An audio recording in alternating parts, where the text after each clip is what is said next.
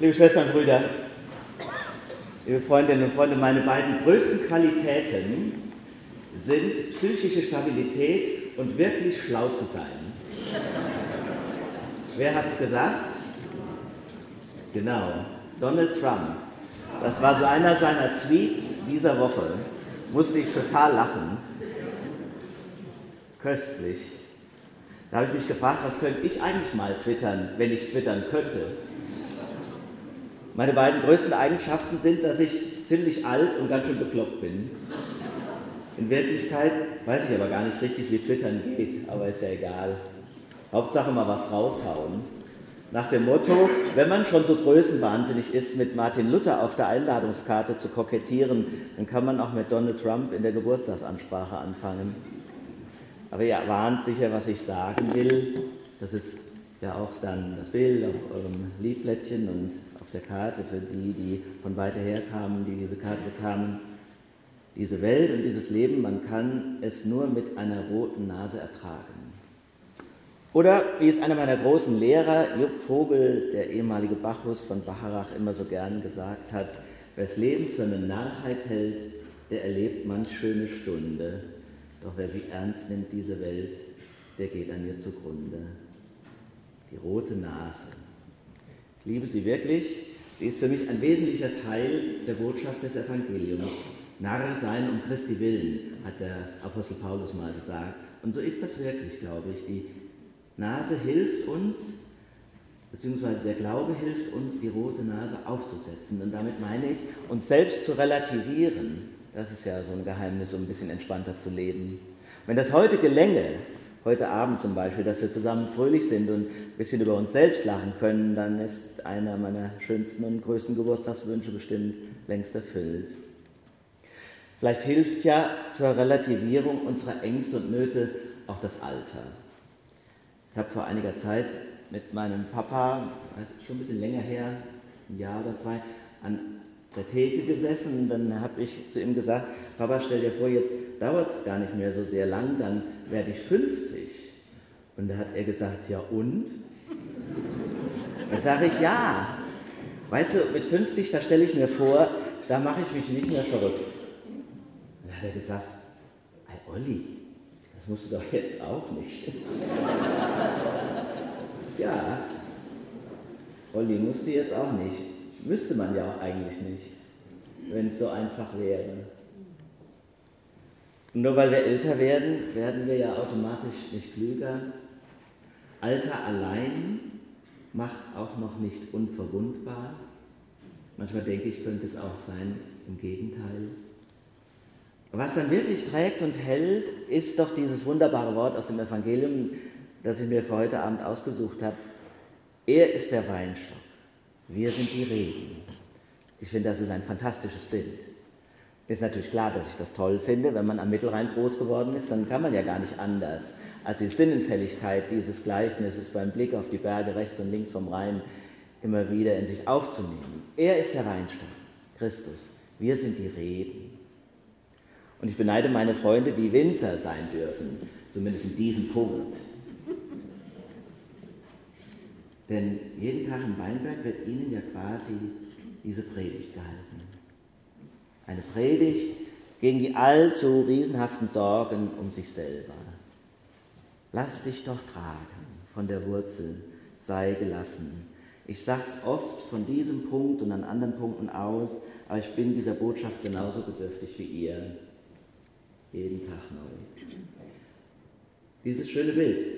Es ist aber auch eine Predigt gegen die Einbildung der eigenen Genialität und Großartigkeit. Wer in mir bleibt und ich in ihm, der bringt viel Frucht. Und dann kommt der schöne Satz, denn ohne mich könnt ihr nichts tun.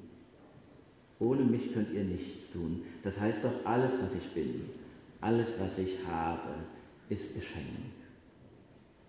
Und heute ist so einer der Tage, an denen man sich das bewusst machen kann. Habt ihr auch schon an Geburtstagen oder Jubiläen vielleicht so erlebt?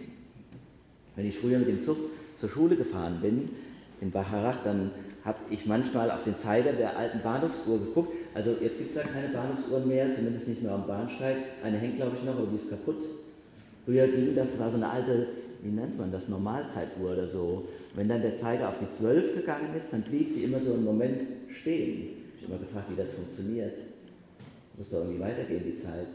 Geht ja auch immer weiter.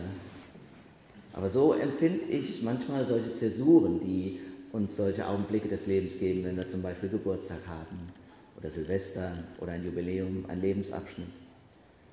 In Wirklichkeit gibt es die Unterbrechung leider nicht, um zur Besinnung zu kommen, aber diese Feste, die können uns dazu helfen, Rückschau zu halten und vor allem so viel Dankbarkeit zu empfinden. Dankbarkeit ist das große Stichwort dieser Tage für mich.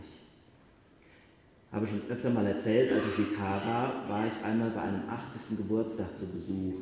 Der Jubilar saß an einer riesengroßen Festtafel mit seinen Kindern und Enkeln und ich durfte an seiner Seite sitzen und hat er sich so zu mir rübergebeugt und hat gesagt, Herr Vikar, ich will Ihnen mal eins sagen.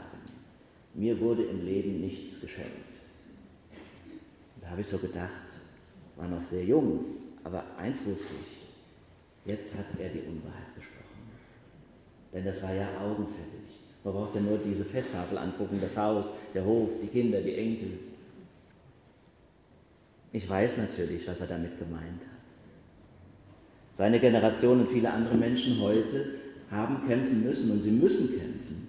Wenn ich jetzt zurückschaue und ganz aufrichtig bin, dann kann ich ja nicht mal das sagen. Worum müsste ich oder hätte ich kämpfen müssen? Nicht um Nahrung und Kleidung, nicht um die Liebe meiner Eltern, nicht um Schule und Ausbildung, nicht um die Wahl eines Berufes, der meine Eltern damals bestimmt überrascht hat, mich aber doch bis heute so glücklich macht und in dem sie mich auch immer gefördert haben. Ich habe keine andere Botschaft heute Abend als Danke zu sagen. Meinen Eltern, die so viel, ja alles für mich getan haben. Lehrerinnen und Lehrern, die mich geprägt haben. Die Pfarrer, die ich bewundert habe und denen ich nacheifern wollte. Meinen vielen Freundinnen und Freunden in Bacharach, meine erste Heimat, wo ich auftanke und zur Ruhe komme, wo ich die rote Nase tragen kann, auch außerhalb des Karnevals, aber nicht muss, darf sie auch absetzen.